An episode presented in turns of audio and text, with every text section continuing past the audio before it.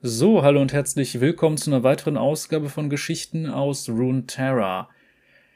Da wir ja letztes Mal Garen betrachtet haben, sind jetzt zwei weitere Geschichten freigeschaltet worden. Das heißt, heute und in zwei Wochen sehen wir uns Geschichten an, in denen Demasias Posterboy eine gewisse Rolle spielen wird. Und diese Geschichte hier ist schon verhältnismäßig alt und wurde auch tatsächlich schon mal abgewandelt.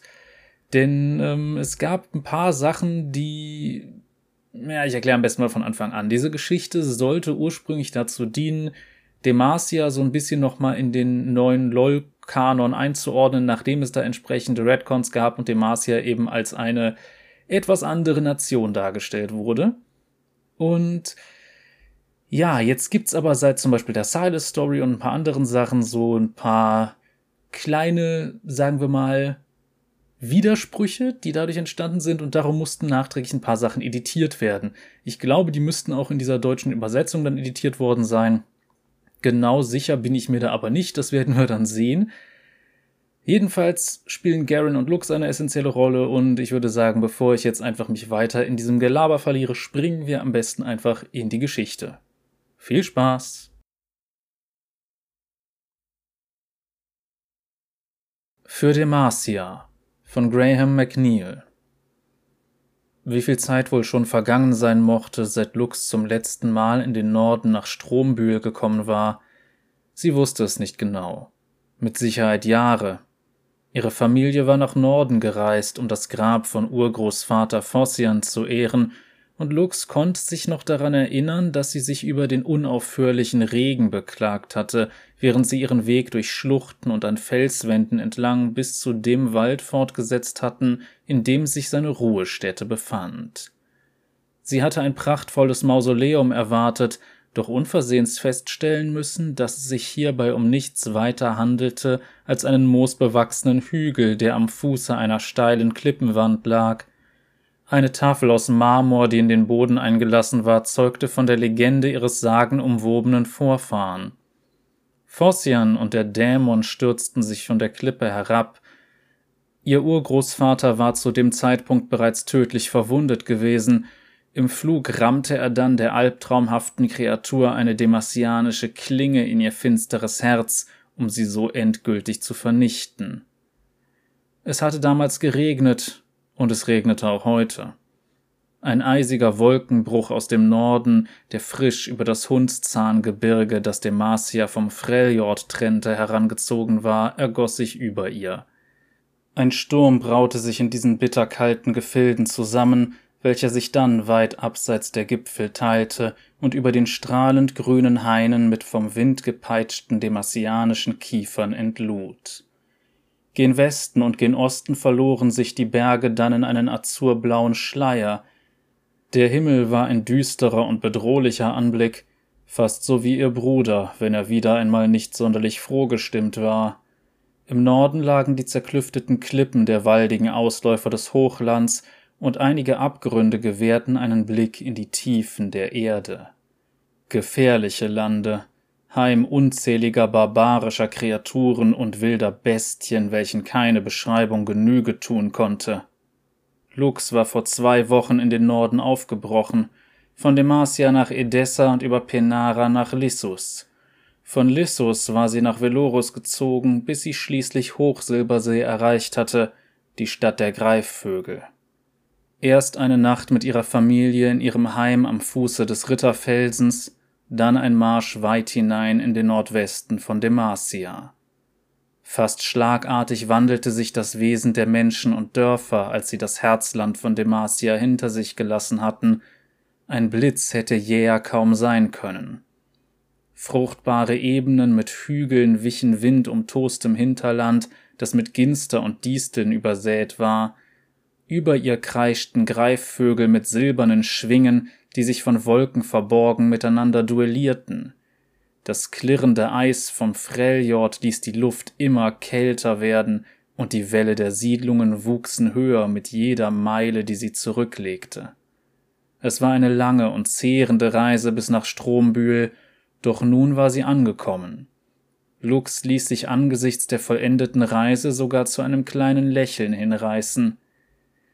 Wir haben den Tempel bald erreicht, Sternenfeuer, lobte sie ihr Pferd und strich ihm über die Mähne. Sie haben sicher Korn und einen warmen Stall für dich. Das Pferd schüttelte den Kopf und schnaubte kurz, während es ungeduldig mit den Hufen scharrte. Lux sprang von ihrem Pferd herab und ging mit ihrem erschöpften Pferd den furchigen Weg entlang, der zum Haupttor von Strombühl führte. Die Stadt beherbergte die Ufer des Serpentrion, einem reißenden Strom, der in den Bergen entsprang und sich an die Westküste schlängelte.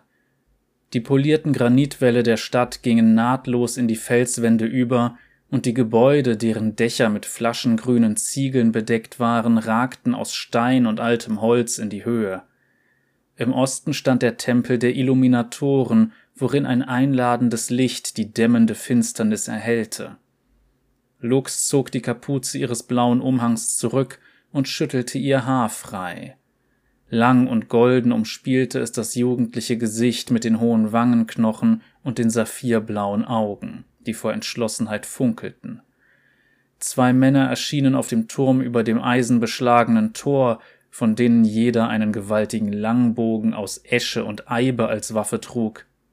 Haltet ein, Reisender, sagte eine der Wachen. Vor dem nächsten Morgen wird niemand dieses Tor durchqueren. Mein Name ist Luxana Kronwacht, entgegnete sie mir ist bewusst, dass es spät ist, doch ich habe einen langen Weg hinter mich gebracht, um meinem Urgroßvater die Aufwartung zu machen. Ich schulde euch meinen Dank, solltet ihr mir Einlass gewähren. Der Mann blickte angestrengt zu ihr hinunter, bis er plötzlich die Augen weit aufriss und die junge Frau in der Dunkelheit erkannte. Es lag Jahre zurück, seit Lux das letzte Mal nach Strombühl gekommen war, aber Garen sagte stets, dass, sollte jemand sie je erblickt haben, er nie wieder ihr Antlitz vergessen würde. Serene Frau Kronwacht, verzeiht mir, schrie er und wies die Männer am Boden an. Öffnet das Tor! Lux stieg auf Sternenfeuer und gab ihm Schenkelhilfe, als sich das massive Holztor in den Stein des Barbakans mit lautem Rasseln von schweren Eisenketten senkte. Als es offen genug stand, ritt Lux hindurch wo sie eine hastig zusammenberufene Ehrengarde in Empfang nahm. Zehn Männer in Brustharnischen aus Leder und blauen Umhängen, die mit Silbernadeln in Form von geflügelten Schwertern befestigt waren, erwiesen ihr die Ehre. Sie waren stolze Soldaten Demasias, doch ihre Schultern hingen auffällig tief. Ihre Augen erzählten von den Strapazen der letzten Tage und Nächte. Seid willkommen in Strombühl, sagte der gleiche Mann, der zuvor vom Turm aus mit ihr gesprochen hatte. Eure Gegenwart ehrt uns, eure Serenität. Magistratin Giselle wird erfreut sein, von eurer Ankunft zu erfahren. Erlaubt mir, euch eine Eskorte zur Seite zu stellen, die euch zu ihrem Hain geleiten wird. Danke, doch das wird nicht nötig sein, antwortete Lux, während sie noch verwundert der Wahl des Wortes erfreut nachsann. Ich ließ euch eine Unterkunft bei Herrin Pernil im Tempel der Illuminatoren einrichten. Gerade als Lux davonreiten wollte, bemerkte sie den Wunsch der Wache, noch ein Wort an sie zu richten, und zog Sternenfeuers Zügel. Serene Frau Kronwacht, sagte die Wache, seid ihr hier, um diesen Albtraum zu beenden? Der Tempel der Illuminatoren war ein warmer und trockener Ort, und in dem Wissen, dass Sternenfeuer gut untergebracht war, hatte sie Gelegenheit, sich ausgiebig mit Herrin Pernil in der Haupthalle zu unterhalten. Lux hatte Gerüchte vernommen, denen zufolge Magie in den Wäldern und Schluchten rund um Strombühl umtriebig wäre, und so wollte sie mehr darüber erfahren, auch wenn sie Herrin Pernil kein Wort darüber gesagt hatte. Die wachsende Intensität der schwelenden Macht, die Lux in sich selbst spürte, machte ihr Angst – Sie hoffte mehr über ihren Ursprung herausfinden zu können, und es war stets besser, solche Dinge vor den Augen ihrer Familie zu verbergen. Lux war die bedrohliche Atmosphäre nicht entgangen, als sie die Stadt betreten hatte. Es schien, als würde sie stets aus den Schatten der Dunkelheit heraus beobachtet werden. Die wenigen Bürger, die sie durch die Straßen gehen sah, schritten schweren Fußes, wobei ihre Ermattung deutlich erkennbar war. Ein Schleier der Angst lag über Strombühl, sie brauchte keine Magie, um das zu spüren. Eine schreckliche Angelegenheit, erklärte Herrin Pernil, eine Frau mit flachsfarbenem Haar, die mit der fahlen Robe der Illuminator-Heiler gekleidet war. Es geht um den Sohn von Magistratin Giselle, Luca, der arme Junge. Was ist mit ihm? Er ist vor zwei Tagen verschollen, berichtete Pernil. Die Leute haben keinen Zweifel daran, dass er von einem dunklen Magier für unsägliche Zwecke entführt worden sein musste. Was lässt Sie das glauben? Das werde ich dir morgen sagen können, sagte Pernil. Lux erwachte mit einem Schrei. Ihr Herz pochte lautstark in ihrer Brust und ihr Atem war kurz und druckvoll. Schrecken umwölkte ihren Geist, ein Nachtmar mit scharfen Klauen zog sie unter die Erde, und ihr Mund füllte sich mit übel riechendem Schlamm, während die Finsternis ihr Licht für alle Zeit zu ersticken drohte. Lux versuchte durch Blinzeln die letzten Trugbilder zu verdrängen, die schließlich langsam aus ihren Augenwinkeln verschwanden. Sie hatte den Geschmack von ranziger Milch im Mund, ein klares Zeichen von unterschwelliger Magie. Etwas spektrales Schimmern funkelte in ihren Händen, dessen Licht den Raum erfüllte und alles verbleibende Dunkle verbannte. Wärme durchzog sie und ihre Haut irisierte wieder leicht mit vertrautem Schimmer. Hastig schloss sie ihre Fäuste, um das Licht zurückzudrängen, bevor es außer Kontrolle geriet. Sie hörte Stimmen von unten herausdringen, und glücklicherweise verblasste das Licht, so dass nur noch die wenigen Strahlen Tageslicht, die durch die Ritzen des verschlossenen Fensters hineingelangten, den Raum erhellten. Lux presste ihre Hände an die Seiten ihres Kopfes, in der Hoffnung, die schrecklichen Visionen aus ihrem Geist vertreiben zu können, Sie versuchte sich einzelne Teile des Albtraums wieder in Erinnerung zu rufen, doch außer dem Gestank eines sauren Atems und einer gesichtslosen Düsternis, die sie bedrückte, fand sie nichts. Mit trockenem Mund legte Lux rasch ihre Kleider an und stieg zur Küche des Tempels hinab. Obwohl ihr nicht wirklich nach Speisen zumute war, richtete sie sich ein Frühstück mit Brot und Käse an, beim ersten Bissen schon machte sich der Geschmack von modriger Erde in ihrem Mund breit, und sie stellte augenblicklich ihre Speise beiseite. Wie hast du geschlafen? fragte Pernil, die gerade die Küche betrat und sich dann zu ihr an den Tisch setzte. Die Haut unter Pernils Augen war vom violetten Schimmer der schlaflosen Nacht gezeichnet, und ihre Haut zeigte sich blass im fehlenden Schein des Feuers. Erst jetzt erkannte Lux, wie aufgezehrt Pernil bereits war. Ungefähr so gut wie du, wie es scheint, sagte Lux. Hattest du einen Traum? Ja, aber keinen, den ich mit Worten wieder zum Leben erwecken möchte. Lux nickte langsam. Ich glaube, in dieser Stadt stimmt etwas ganz gewaltig nicht. Sternenfeuer wieherte beim Anblick seiner Herrin. Seine Ohren presste er flach an den Schädel und blickte sie mit großen Augen an. Er schnupperte an ihr, und sie strich ihm über sein schneeweißes Fell an Hals und Schultern. Du auch? Sagte sie, und ihr Pferd schüttelte seine Mähne. Lux sattelte rasch ihr Pferd und ritt in Richtung des Nordtors von Strombühl. Der Tag war schon angebrochen, doch die Stadt verharrte noch immer in fast lebloser Starre.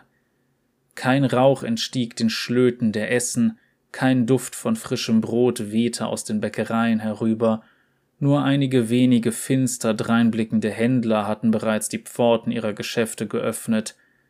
Die Marcianer waren bekannt für ihren Einsatz, ihre Disziplin und ihren Fleiß. Folglich war der Anblick einer Grenzstadt, die ihr Tagwerk so spät begann, auffallend ungewöhnlich.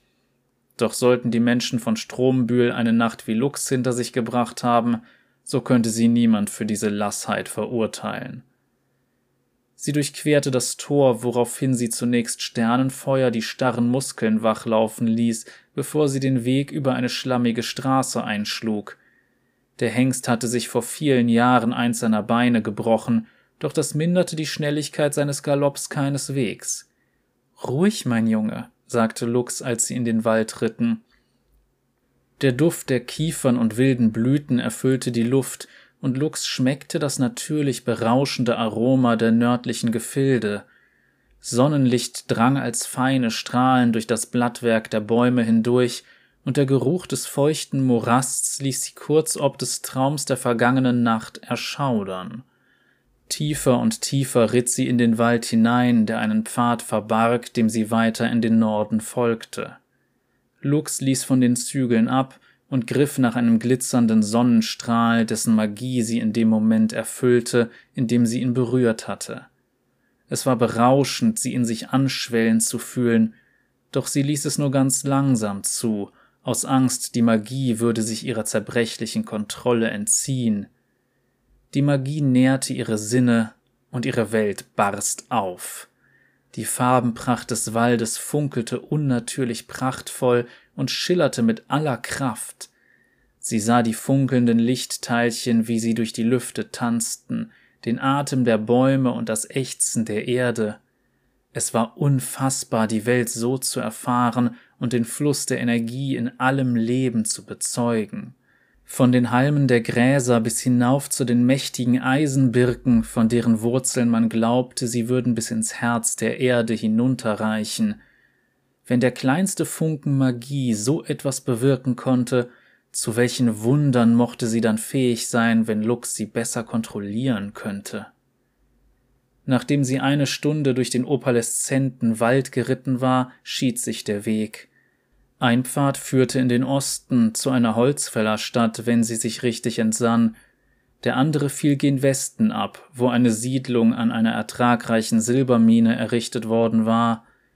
Ihr Vater besaß einen Anteil an der Mine, und ihre liebste Umhangnadel war aus dem Metall gefertigt, das in deren Schächten geschürft worden war. Zwischen den beiden Hauptwegen lag ein kleiner Pfad verborgen, der sich nur für alleinige Reiter oder Reisende zu Fuß eignete.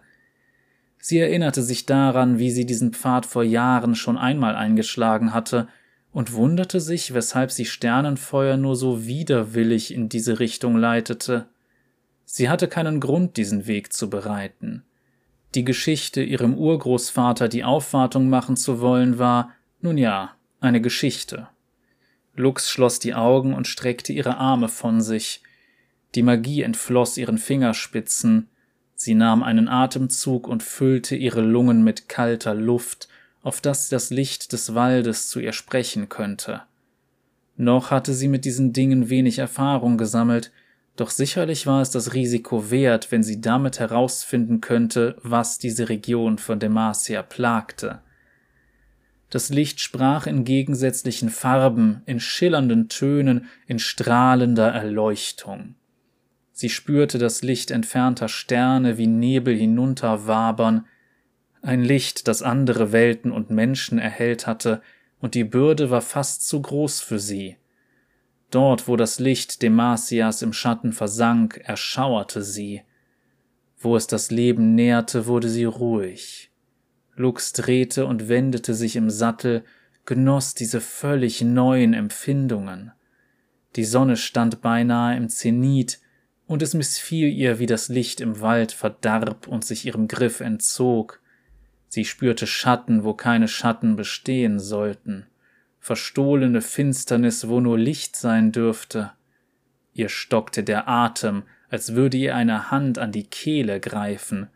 Schwindel überkam sie plötzlich, ihre Augenlider zuckten, während sie sich immer weiter senkten und Lux mehr und mehr der Wachschlaf übermannte. Der Wald um sie herum war plötzlich still geworden, kein Luftzug durchwirbelte die Kronen der Bäume, nicht einmal ein Grashalm bog sich. Die Silberschwingen waren verstummt, und kein Tier gab mehr einen Laut von sich.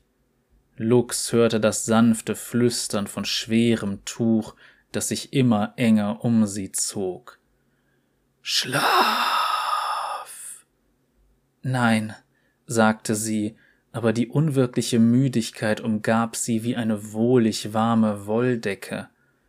Lux Kopf sank immer weiter nach unten, und nur für einen kurzen Augenblick schloss sie die Augen. Lux riss die Augen sofort wieder auf, als sie das Knacksen eines brechenden Zweigs und das Kratzen von Metall hörte. Sie nahm einen tiefen Atemzug, dessen Kälte sie wieder wachrüttelte. Sie blinzelte kurz, um sich der Umnachtung zu entledigen, und atmete einen gefrierenden Hauch aus, während sich die Magie ihrem Griff entzog und verflüchtigte. Sie hörte Männer auf Pferden, das Klirren von Zaumzeug und Zugriemen sowie aneinanderreibendes Metall. Soldaten, die für den Krieg gerüstet waren, mindestens vier, womöglich mehr. Lux hatte keine Angst vor ihnen, nicht wirklich, nicht während sie sich tief in Demasias Landen befand. Welche Finsternis sich auch immer in den Wäldern verborgen hielt, war eine weitaus größere Bedrohung. Ihre Stärke war ungewiss, sie war wie ein Kind, das seine Grenzen austestete. Sie zog die Zügel von Sternenfeuer, um ihn zu wenden und sich so den herannahenden Reitern entgegenzustellen. Das Blattwerk vor ihr teilte sich, und fünf Gestalten erschienen vor ihr. Starke Krieger, die von Kopf bis Fuß in glänzende Plattenrüstungen gehüllt waren. Sie ritten auf grauen Rössern mit breiten Rümpfen, keines kleiner als siebzehn Handbreit und jedes bedeckt mit einer kobaltblauen Schabracke. Vier von ihnen hatten ihre Schwerter gezogen, nur das des fünften steckte noch in der blau lackierten Scheide auf seinem Rücken, aus der es mit seinem goldenen Heft ragte. Luxana, sagte der Reiter, dessen Stimme dumpf hinter dem Visier seines Helms hervorhallte. Lux seufzte, als der Ritter seinen Helm absetzte und so das dunkle Haar und die scharfkantigen Gesichtszüge offenbarte, die Demacia so sehr versinnbildlichten, dass man sich fragte, warum sie noch keine Münze zierten. Garen, raunte Lux. Ihr Bruder war zusammen mit vier Rittern der furchtlosen Vorhut gekommen. Vier Krieger gleich welcher Armee würden im Kampf kaum einen Unterschied machen, aber jeder einzelne der furchtlosen Vorhut war ein Held, eine Legende, deren Tapferkeit ihre Schwerter als Narben schmückte. Ihre Taten wurden in Tavernen von einem Ohrenpaar zum nächsten getragen, und sie befeuerten die Größe und Herrlichkeit ganz Demasias. Der Mann mit dunklem Haar und scharfem Blick nannte sich Diadoro ein bärtiger Schwertkämpfer, der die Tore der Trauer einen ganzen Tag lang gegen eine Armee gepanzerter Krieger der Trifarianischen Legion verteidigt hatte. An seiner Seite war Sabator von Jandel, der Schlechter des abscheulichen Erdlindwurms, der alle hundert Jahre erwacht war, um sich an Menschenfleisch zu ergötzen. Nur erwachte er nun nimmermehr. Seine Fänge hingen im Thronsaal von König Jarvan, neben dem frisch angebrachten Schädel eines Drachen, den ihm sein Sohn zusammen mit einem geheimnisvollen Gefährten brachte. Mit schmalerer Statur, aber keineswegs weniger beeindruckend, trat Varja auf, die den Sturm auf die Decks der Seewolf-Flotte bei der Dämmerfeste angeführt hatte. Sie hatte die feindlichen Schiffe in Brand gesetzt und ihre berserkerhaften Anführer zur Strecke gebracht, obwohl sie selbst dem Tode sehr nahe gewesen war. Rodion, ihr Zwillingsbruder, war gen Norden in die freljordische Hafenstadt Frostklamm gesegelt, die er niedergebrannt hatte, auf dass es keiner mehr wagen würde, in den Süden zu segeln und dort Chaos und Verwüstung anzurichten. Lux waren alle vier ein Begriff, doch der Gedanke, ihre Legenden heut Abend wieder hören zu müssen, konnte sie nicht begeistern. Sicher, sie waren Helden Demasias und hatten allen Anspruch auf Ehrerbietung, aber Sabator zum zehnten Mal davon erzählen zu hören, wie er den Schlund des Erdlindwurms hinabgestiegen war, oder wie Varja mit einem geborstenen Ruder Grellmorn um seine Lebensgeister erleichterte, war zu viel des Guten für Lux. Garen begleitete sie auf ihrem Weg zurück nach Strombühl. Sie umritten die Stadt, bis es dämmerte, aber die Suche nach dem Sohn der Magistratin oder jeglichem Anzeichen bösen Wirkens war erfolglos. Allerdings hätte jeder Diener der Finsternis in Anbetracht des Lärms, den Garen und die furchtlose Vorhut verursachten, alle Zeit der Welt, um zu fliehen oder sich zu verstecken. Wolltest du wirklich das Grab von Urgroßvater Fossian besuchen? Das habe ich doch gesagt, oder? Ja, antwortete Garen, das hast du. Ich konnte es mir nur kaum vorstellen. Ich meine mich zu erinnern, wie Mutter gesagt hat, dir war beim letzten Mal ganz und gar nicht danach hierher zu kommen. Erstaunlich, dass sie sich daran erinnern konnte. Oh ja, sie konnte sich daran erinnern, sagte Garen, ohne sie dabei anzusehen. Wenn das junge Fräulein Luxana Kronwacht keinen Gefallen an etwas findet, trübt sich der Himmel, Regenwolken entleeren sich und kein Tier des Waldes ist weit und breit mehr zu sehen. Du stellst mich wie ein verzogenes Gör dar. Nun, das warst du auch irgendwie, entgegnete Garen, dessen feines Grinsen den Seitenhieb nur ein klein wenig unleidlicher machte. Sie haben dir Dinge durchgehen lassen, die mir mehr als nur einen Satz heiße Ohren eingebracht hätten. Mutter hat stets gesagt, ich solle deinem Treiben keine größere Beachtung schenken. Schweigend zogen sie nebeneinander her, und Lux blickte verlegen zur Seite, während sie sich wieder daran erinnerte, ihren Bruder nicht zu unterschätzen. Den Menschen war er als ehrlich und direkt bekannt, man wusste von seinem ausgeprägten Verständnis der Kriegskunst, aber den wenigsten war bewusst, wie feinsinnig und gerissen er sein konnte. Lux wusste, das war ein Fehler. Sicher, Garen war ein einfacher Soldat, aber keineswegs ein dummer. Was glaubst du also ist mit dem Jungen geschehen? fragte Lux. Garen fuhr mit einer Hand durch sein Haar. Mein erster Gedanke wäre, er ist von zu Hause fortgelaufen, antwortete er.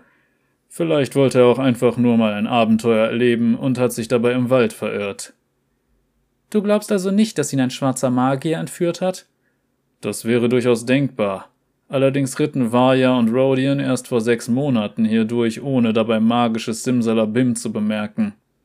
Lux pflichtete ihm nickend bei und fragte, Hast du bereits eine Nacht in Strombühl verbracht? Nein, erwiderte Garen, während sie sich der Stadt weiter näherten. Warum fragst du? Nur so. Da unten braut sich irgendwas zusammen, sagte Sabator, während er seine Augen mit einer Hand vor der blendenden Abendsonne schützte. Garens Augen schnellten zu dem Ort, den sein Krieger ihm zeigte, und der Ausdruck seines Gesichts verhärtete sich schlagartig. Sein ganzes Gebaren war wie gewandelt. Die Muskeln spannten sich, allzeit bereit loszuschlagen, sein Blick kannte nur ein Ziel. Die Krieger der furchtlosen Vorhut formierten sich um ihn, um sich auf sein Zeichen hin in Bewegung zu setzen. Was ist? fragte Lux. Eine aufgebrachte Menge jagte einen taumelnden Mann durch die Straßen zum Marktplatz. Sie konnte nicht hören, was sie schrien, aber die Feindseligkeit in ihren Stimmen gab Auskunft genug. Vorhut! Vorwärts! rief Garen und gab seinem Pferd die Sporen.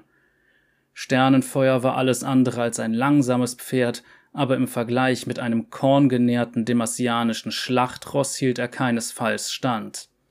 Als Lux die Tore der Stadt durchritt, hallte schon der Schall der schreienden Stimmen durch die Gassen.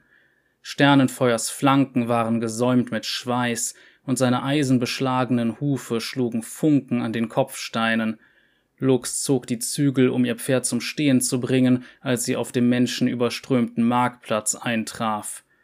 Sie sprang von seinem Rücken ab, nur um ein Schauspiel mit ansehen zu müssen, das sie so schon unzählige Male in Demacia verfolgt hatte. Nein, nein, nein, murmelte sie, während sie zwei Wachen einen tränenüberströmten Mann auf die Auktionsplattform zerren sah, die für gewöhnlich zum Kauf und Verkauf von Vieh genutzt wurde. Die Kleider des Mannes waren blutgetränkt und er weinte bitterlich. Eine Frau mit Hermelin verbrämter Robe und den bronzenen Flügeln einer demasianischen Magistratin stand vor ihm. Vermutlich handelte es sich dabei um Giselle. Hunderte Strombühler drängten sich auf den Platz und schrien und krakeelten dem Mann entgegen. Die Stärke ihrer Abscheu war offenkundig, und Lux spürte die Magie an die Oberfläche ihrer Haut vordringen. Sie rang darum, das aufkeimende Licht in sich zu ersticken und schob sich durch die Menge. Garen stand schon am Aufgang zur Auktionsplattform. Aldo Dayan, sagte Magistratin Giselle mit emotionsgeladener Stimme, ich bezichtige euch des Mordes und der Verbrüderung mit einem dunklen Magier. Nein, schrie der Mann, ihr versteht nicht. Sie waren Bestien. Ich habe sie gesehen, ihre wahren Gesichter. Finsternis, nichts als Finsternis. Bekenne, schrie Giselle. Die Menge tobte. Aus jeder Kehle strömte die Gier nach Genugtuung. Sie waren drauf und dran, auf die Aktionsplattform zu stürmen und Ordo Dayens Körper Faser um Faser zu zergliedern. Vielleicht hätten sie das auch getan, wenn nicht vier Krieger der furchtlosen Vorhut mit gezückten Schwertern dort gestanden hätten. Was ist hier los? Was ist vorgefallen? fragte Lux, als sie an Garens Seite trat. Er sah sie nicht an. Seine Augen wichen keine Sekunde von dem knienden Mann. Er hat Frau und Kind in ihren Betten gemeuchelt, dann ist er auf die Straße gerannt und über seinen Nachbarn hergefallen. Er schlug drei Bürger mit einer Axt entzwei, bevor sie ihn schließlich niederhalten konnten. Warum würde er so etwas tun? Endlich wandte Garen den Blick ihr zu. Was meinst du? Ein Magier muss sich hier aufhalten. Die Finsternis hat diesen Ort erfasst. Nur das finstere Wirken eines Hexers könnte einen rechtschaffenen Bürger Demasias zu solchen Gräueltaten verleiten. Lux verkniff sich zornig die Widerrede und drückte Garen beiseite. Sie stieg auf die Plattform und ging auf den knienden Mann zu. Sirene Frau Kronwacht, was macht ihr? verlangte Giselle zu erfahren. Lux schenkte ihr keine Beachtung und hob den Kopf des Mannes an. Sein Gesicht war von Blutergüssen übersät, ein Auge war so geschwollen, dass es sich nicht mehr öffnen ließ. Ein schwerer Prügel oder eine Faust müsste das verursacht haben. Blut und Schleim strömten aus seiner Nase und Geifer rann unaufhörlich durch die Schnittwunde in seiner Lippe. Seht mich an, sagte sie zu dem Mann, der versuchte, sie zu fokussieren. Das Augenweiß war blutunterlaufen und an den Rändern violett. Der Mann musste nächtelang nicht geschlafen haben. Herr Dayen, sagt mir, warum habt ihr eure Familie getötet? fragte Lux. Warum habt ihr eure Nachbarn angegriffen? Nein, nicht sie. Das waren nicht sie. Das waren Bestien, schluchzte der Mann. Finsternis im Mantel von Menschen. Sie waren die ganze Zeit unter uns. Als ich erwachte, sah ich ihre wahren Gesichter. Also tötete ich sie. Mir blieb keine andere Wahl. Ich musste es tun. Sie hob den Blick zu Magistratin Giselle, die neben ihr erschien. Lux erkannte in ihrem Gesicht einen Schmerz, der ihre Seele verzehrte.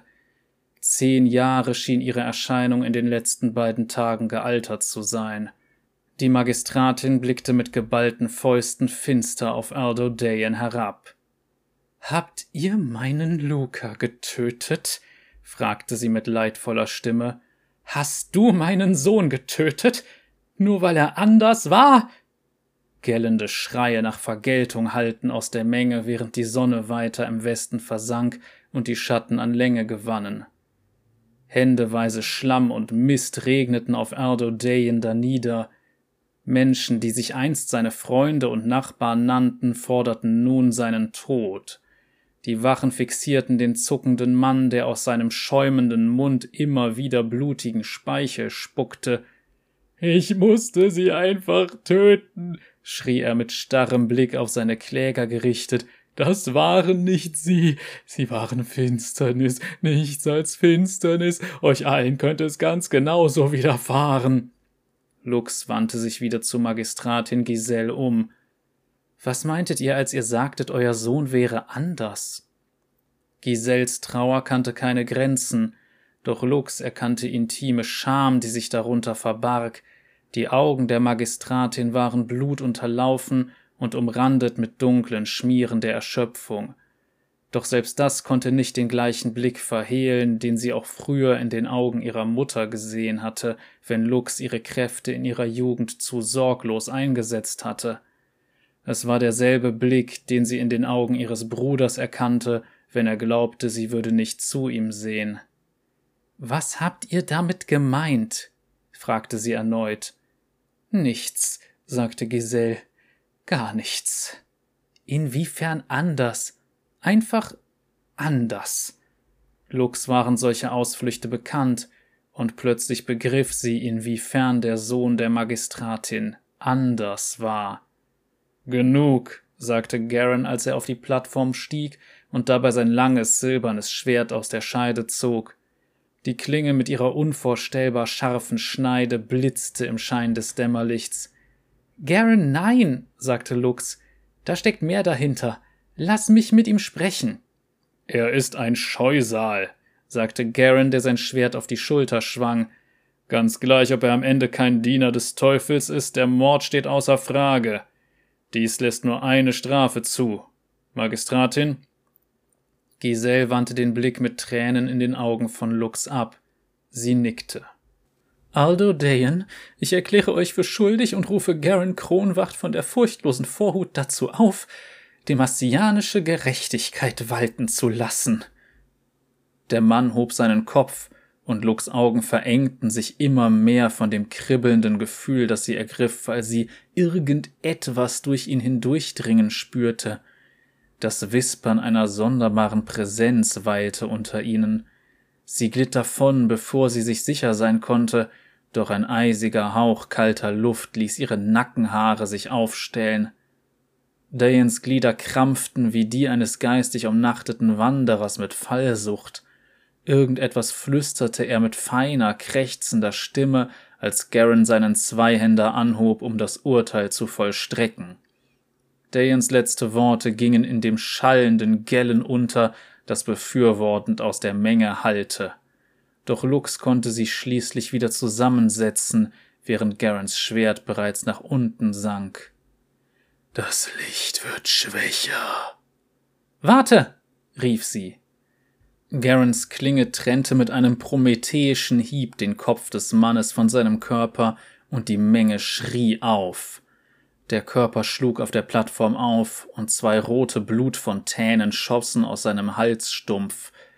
Der Kopf rollte an die Füße von Giselle, während schwarzer Rauch aus der Leiche von Aldo Dayan herausquoll, der wie pechige Galle aus einer Schädelgruft sickerte.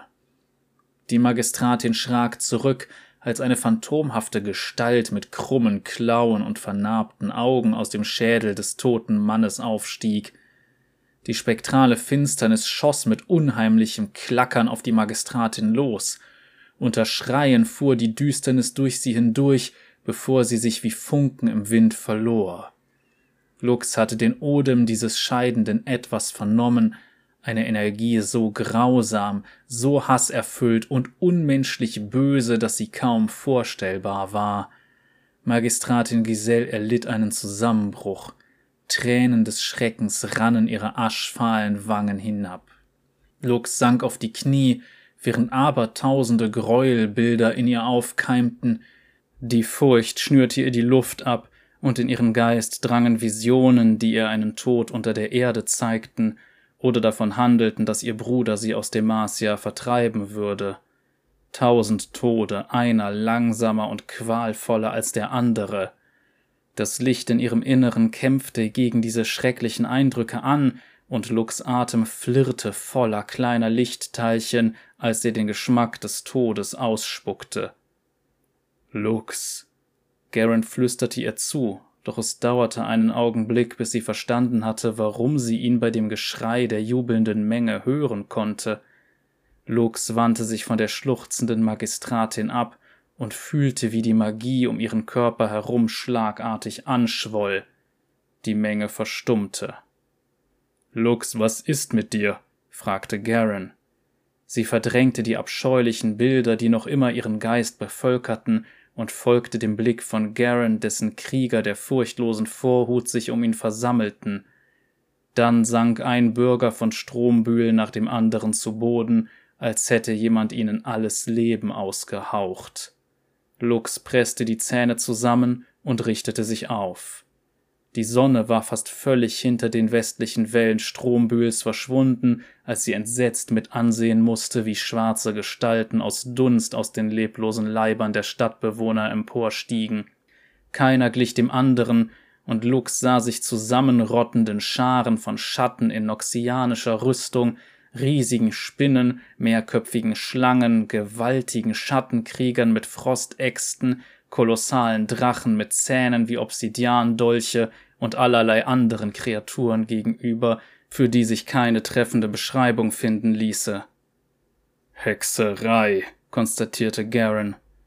Die schattenhaften Erscheinungen näherten sich der Plattform, ohne dass dabei auch nur ein Laut zu hören war. Eine Welle des Grauens stürmte auf sie zu. Was sind das? fragte Vaja. Die gestaltgewordenen Albträume der Bewohner von Strombühl, antwortete Lux. Wie kannst du dir da so sicher sein? wollte Sabator wissen. Sicher bin ich nicht, aber es fühlt sich treffend an, sagte Lux, wohl wissend, dass sie hier nicht zum Kämpfen bleiben konnte. Die furchtlose Vorhut würde sich hier allein behaupten können. Sie legte Daumen und Zeigefinger auf ihre Unterlippe und pfiff Sternenfeuer herbei, bevor sie sich Garen zuwandte. Womöglich weiß ich, wie sich das aufhalten lässt, sagte sie, aber nur womöglich. Wie? sprach Garen zu ihr, ohne dabei die Augen von dem herannahenden Schatten her abzuwenden. Nicht weiter wichtig, erwiderte Lux. Sieh einfach nur zu, dass du nicht stirbst, bevor ich zurückgekehrt bin. Lux rannte zur Kante der Plattform, an die Sternenfeuer durch all diese Kreaturen hindurch herangaloppiert kam. Die finsteren Mächte behelligten ihr Pferd nicht, offenbar hatten sie kein Interesse an dessen lichten und finsteren Träumen. Lux sprang von der Plattform und ergriff Sternenfeuers Mähne, über die sie sich gekonnt auf dessen Rücken schwang. Wohin willst du? wollte Garen wissen. Das Pferd stieg hoch, und Lux krümmte sich ihrem Bruder zu. Ich hab's dir doch gesagt, rief sie. Ich mache Urgroßvater Fossien die Aufwartung. Lux galoppierte unter den Blicken ihres Bruders durch die finsteren Heerscharen davon, stets darauf bedacht, keinen der Körper der Stadtbewohner zu verletzen. Die schattenhaften Geschöpfe versuchten sie mit ihren Klauen zu erwischen, doch sie und Sternenfeuer wichen allen Angriffen aus. Nachdem Lux die Schattenscharen hinter sich gelassen hatte, hielt sie kurz an und winkte Garen zu. Für die Marcia! rief sie. Die furchtlose Vorhut schlug ihre Schwerter gegen die Schilde und antwortete vereint. Für Demacia! Lux wendete ihr Pferd und galoppierte aus der Stadt. Garen lockerte seine Schultern in Erwartung der beschwerlichen Schlacht auf engem Raum, die ihm wohl bevorstehen würde, und hob sein Schwert. Im Gleichschritt, schrie er seinen Kriegern zu, die sogleich Haltung annahmen. Vaja und Rodian positionierten sich links, Sabator und Diadoro rechts. Wir sind die furchtlose Vorhut, sagte Garen und hielt sein Schwert vor das Gesicht, so dass die Schneide den scharfen Blick seiner Augen trennte.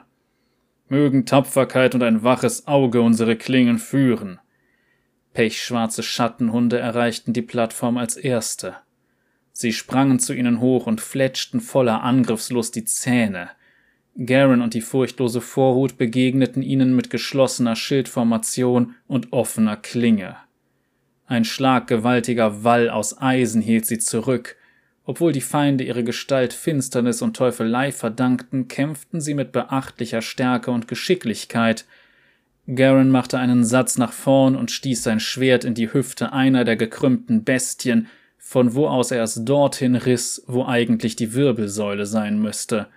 Das Scheusal zerbarst unter qualvollem Kreischen zu schwarzem Staub. Garen drehte sein Schwert hoch und zog es schräg zurück, seine Klinge wehrte dabei den Biss einer weiteren Bestie ab.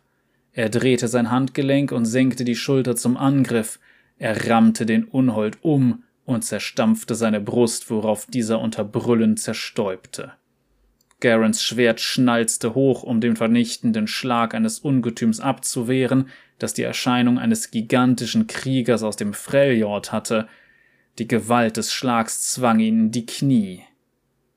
Alle Kraft, die ich in meinen Beinen trage, will ich so lange dazu nutzen, mich euch entgegenzustellen, wie ich kann, sagte er mit knirschenden Zähnen und richtete sich mit einem schallenden Schrei auf, wobei er den Knauf seiner Klinge in den Schädel des barbarischen Kriegers donnerte. Der Schatten zersprang zu Asche, und Garen trieb sein Schwert in der Drehung einer weiteren Bestie in den Magen. Sabator enthauptete einen angreifenden Hund, während Diadoro zeitgleich mit seinem Schild eine zischende Schlange zu Boden schlug, wodurch sie in zwei Teile gerissen wurde. Varya hämmerte das Heft ihres Schwerts in den drohenden Biss eines gesichtslosen Schattenkriegers, während Rodian sein Schwert in den Rumpf des Widersachers seiner Zwillingsschwester schlug. Jeder Todesstoß ließ die schattenhaften Ungetiere zu bernsteinfarbenem Ascheschnee zerbersten. Garens Klinge blitzte in den letzten Strahlen der Sonne, und er schmetterte sein silbrig weißes Schwert in den Körper eines skorpionshaften Scheusals. Mehrere finstere Krallen zogen sich um Garens Kopf zusammen, doch Sabators Schild nichtigte diesen Angriff.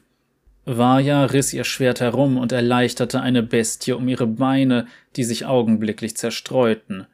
Eine grässliche, hinkende Kreatur warf sich auf Rodian, der sein Schwert in deren formloses Gesicht trieb. unter Schreien zersprang sie zu Staub, doch den Platz jedes Schattens, den sie vernichteten, nahmen Dutzende weitere ein. Kreisformation! brüllte Garen, und die Schulterplatten der fünf Krieger schlugen aneinander.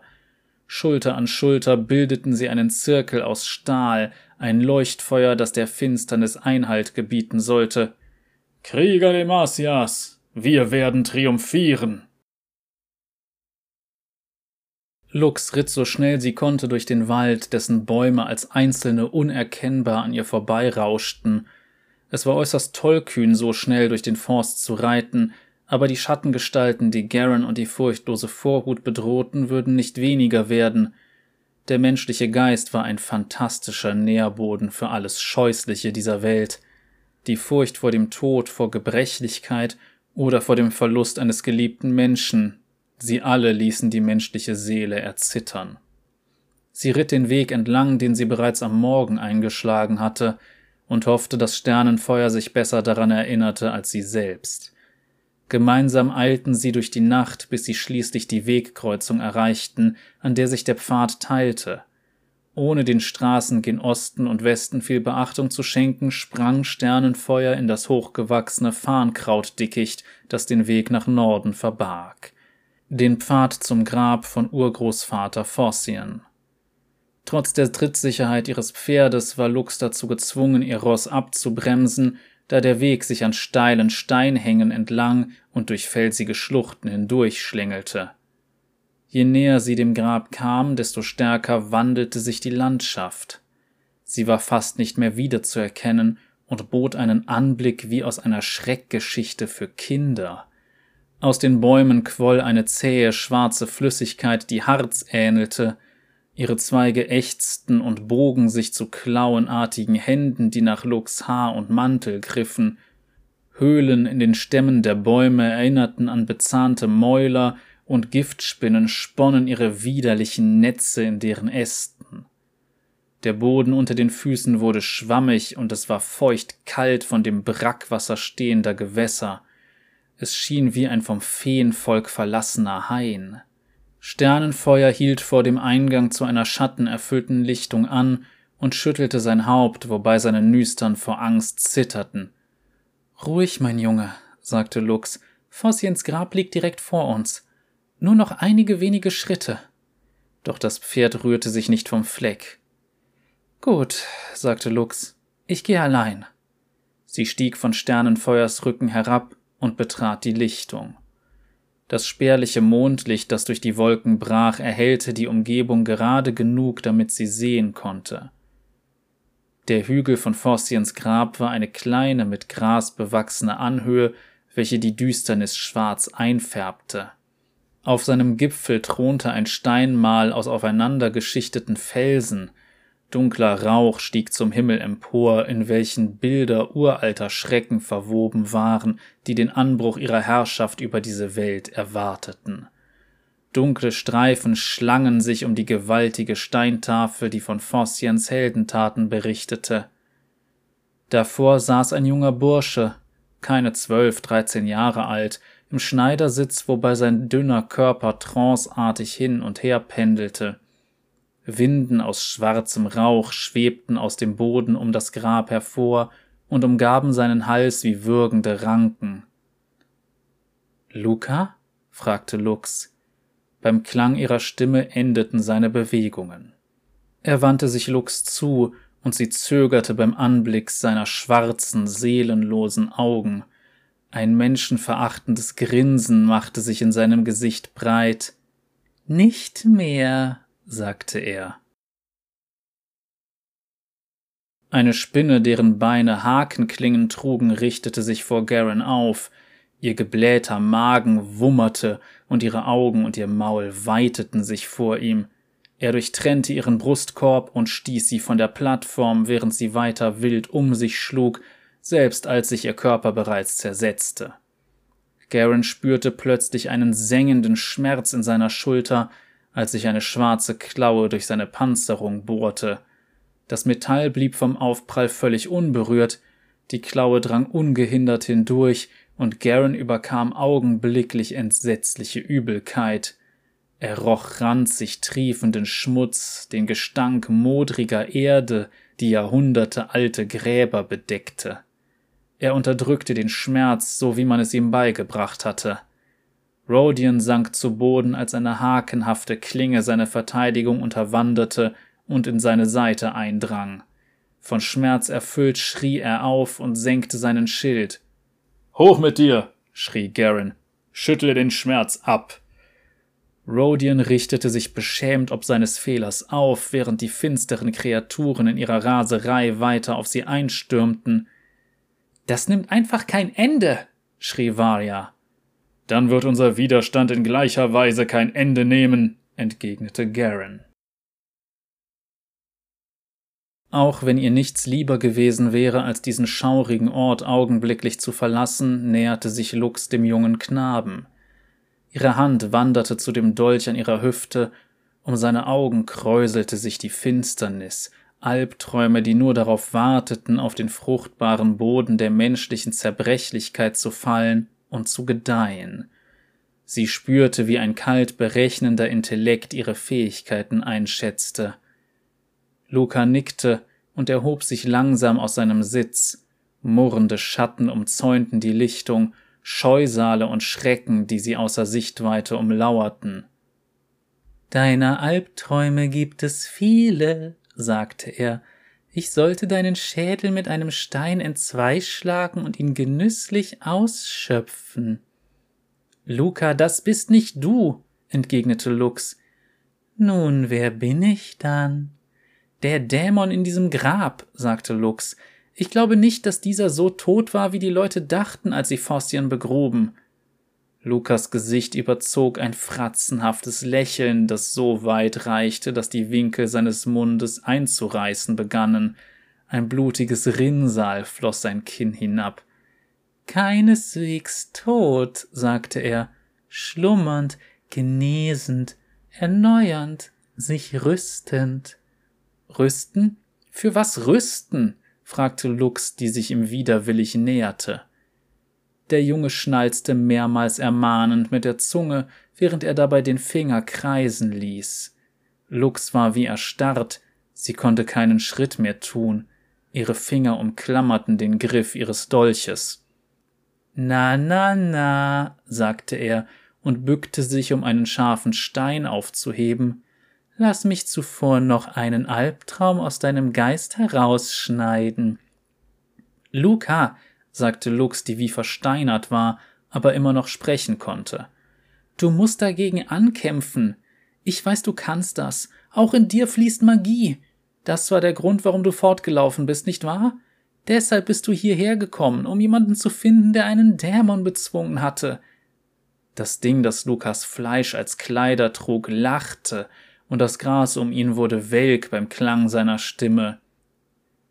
Seine Tränen waren erquickend wie ein Schlauch Wasser in der Wüste, sagte es, während es weiter auf sie zuging und sie auf der Suche nach einer geeigneten Stelle an ihrem Schädel umkreiste. Sie weckten mich, nährten mich. Ich hatte so lange geschlafen, dass ich längst den süßen Geschmack menschlichen Leidens vergessen hatte. Der Junge streckte seine Hand aus und strich ihr über die Wange. Die Berührung ließ Lux erschaudern. Ein rauchiger Faden zog seinem Finger nach, als er seine Hand zurücknahm. Die Furcht ergriff sie so sehr, dass sie zu würgen begann, wobei auch eine Träne ihre Wange hinabrann. Ich ließ ihn schlafen. Die Schrecken haben seine Träume bereits so weit reifen lassen, dass es Zeit war, sie zu verwirklichen, sagte der Junge, seine Kräfte sind kaum nennenswert, ein schwächliches Feuer im Vergleich zu dem Hölleninferno, das in deinem Fleisch lodert. Viel wirklich Gehaltvolles gab er mir nicht, aber nach so langer Zeit der Enthaltsamkeit waren die Ängste eines Kindes ein wahres Festmahl.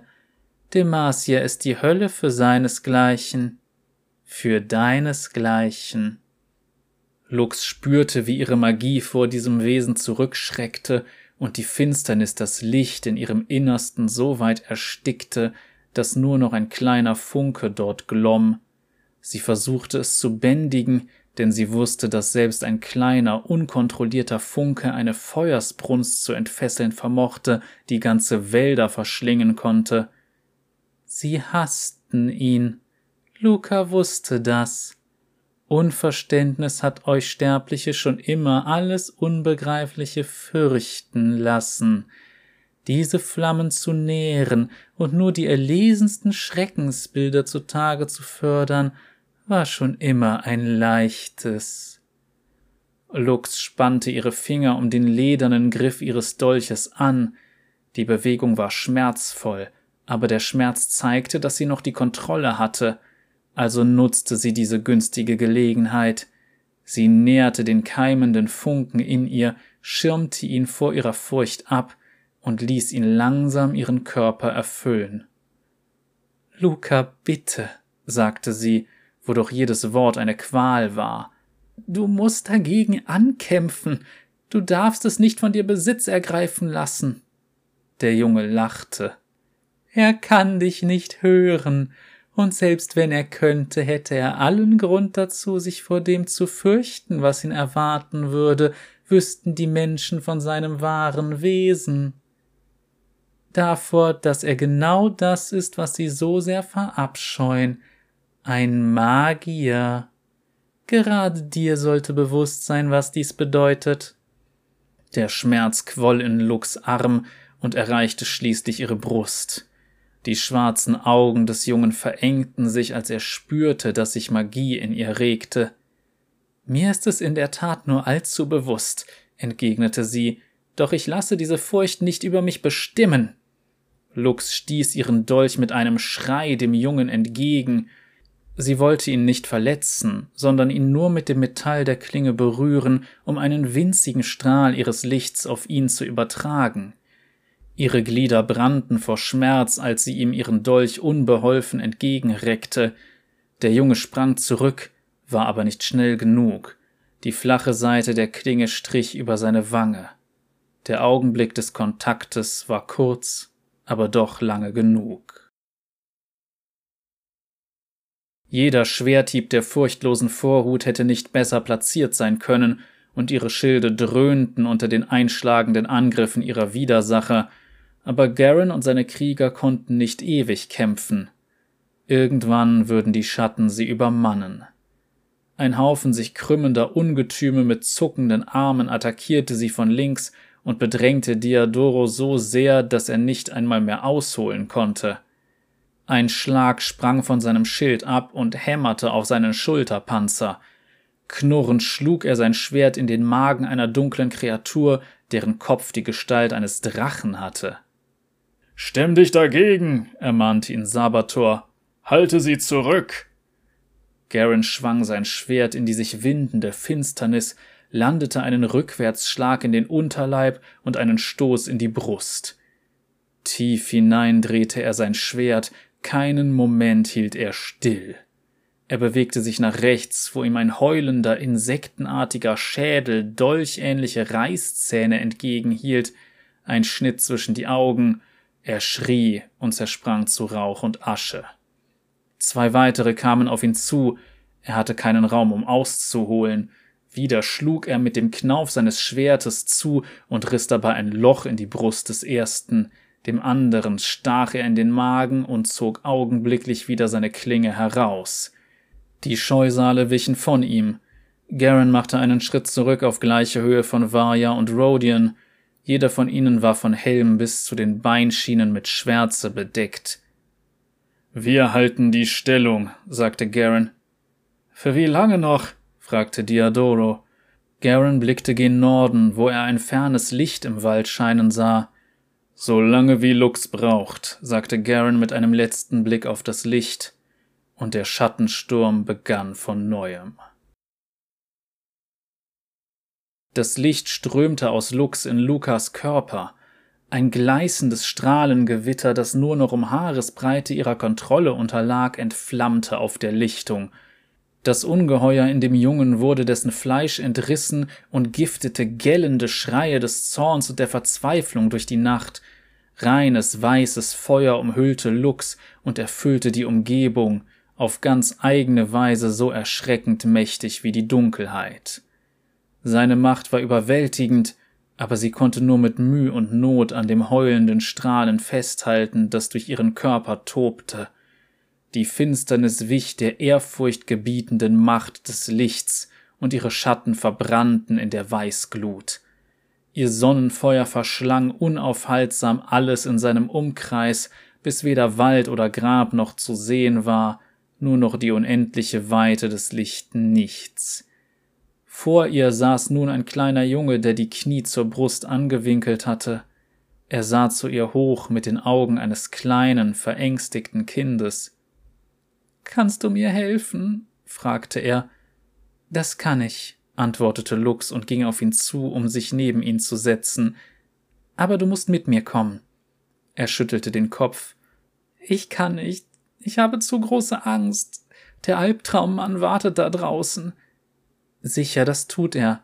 Aber gemeinsam können wir ihn besiegen, versicherte Lux. Ich helfe dir dabei. Ja? Wenn ich darf? sagte Lux mit einem Lächeln.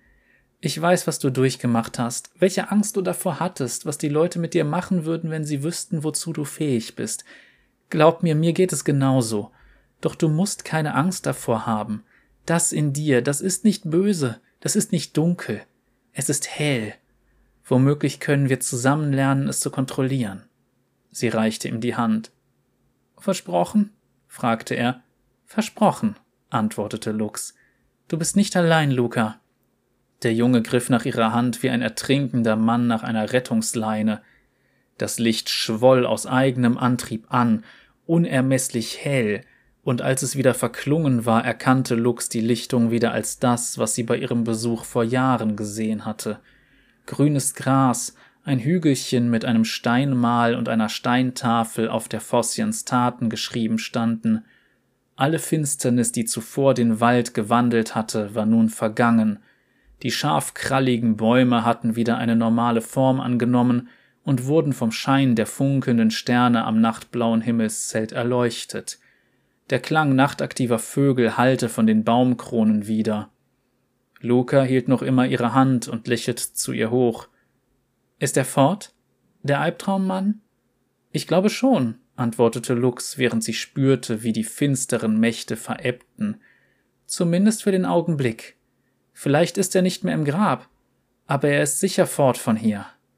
Und das ist im Moment das Wichtigste. Können wir jetzt heimgehen? fragte Luca. Ja, sagte Lux.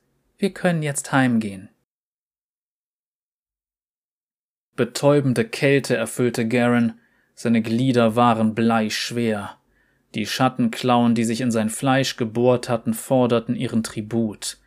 Eiskalt strömte das Blut durch seine Venen bis tief ins Herz, als sich sein Blick verlor. Sabator und Diadoro waren geschlagen, ihre Haut begann bereits sich zu verfinstern. Auch Rodion war in die Knie gezwungen worden, eine Hand mit scharfen Klauen schlug nach seinem Hals. Vaja war noch immer am Kämpfen. Ihr Schildarm baumelte schlaff an ihrer Seite, doch ihr Schwert trotzte weiter den angreifenden Heerscharen.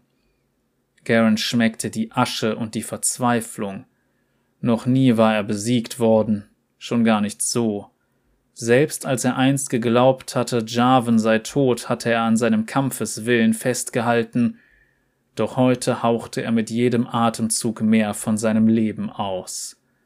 Eine titanenhafte Gestalt bäumte sich vor ihm auf, ein gehörnter Schatten mit einer Axt der Finsternis, er hatte Ähnlichkeiten mit einem Barbarenkrieger, den er vor Jahren niedergestreckt hatte.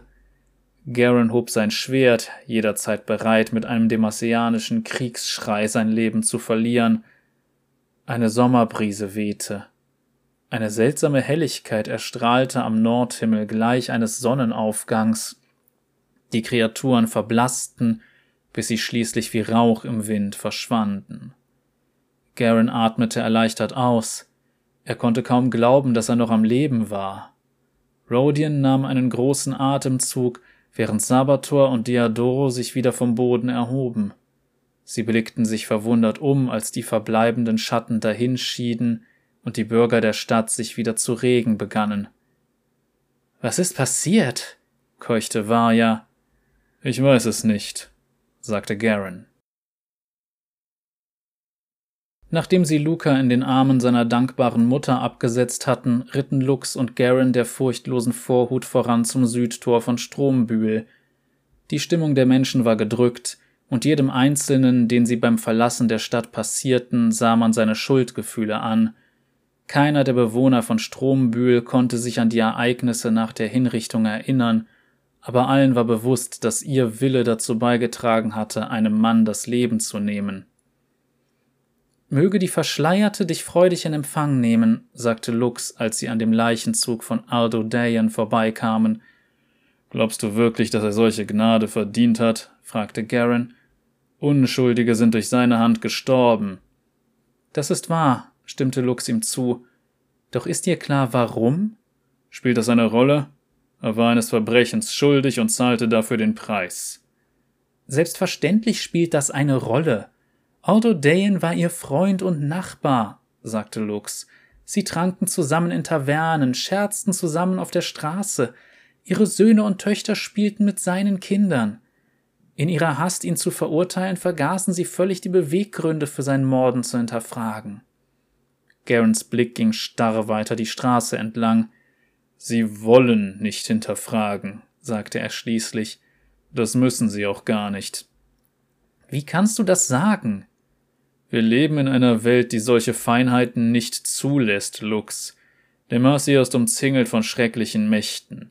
Barbarische Stämme im Norden, ein habgieriges Imperium im Osten und dunkle Magier, die sich der Grundfesten unseres Reiches bemächtigen wollen. Wir sehen die Dinge aus bloßer Notwendigkeit stets absolut. Zweifel, die unser Urteilsvermögen trüben, machen uns nur verwundbar. Und Verwundbarkeit ist etwas, das wir uns nicht leisten können. Selbst zu diesem Preis? Ja, selbst dann, sagte Garen. Mir bleibt keine andere Wahl. Für Demacia? Für Demacia, sagte Garen.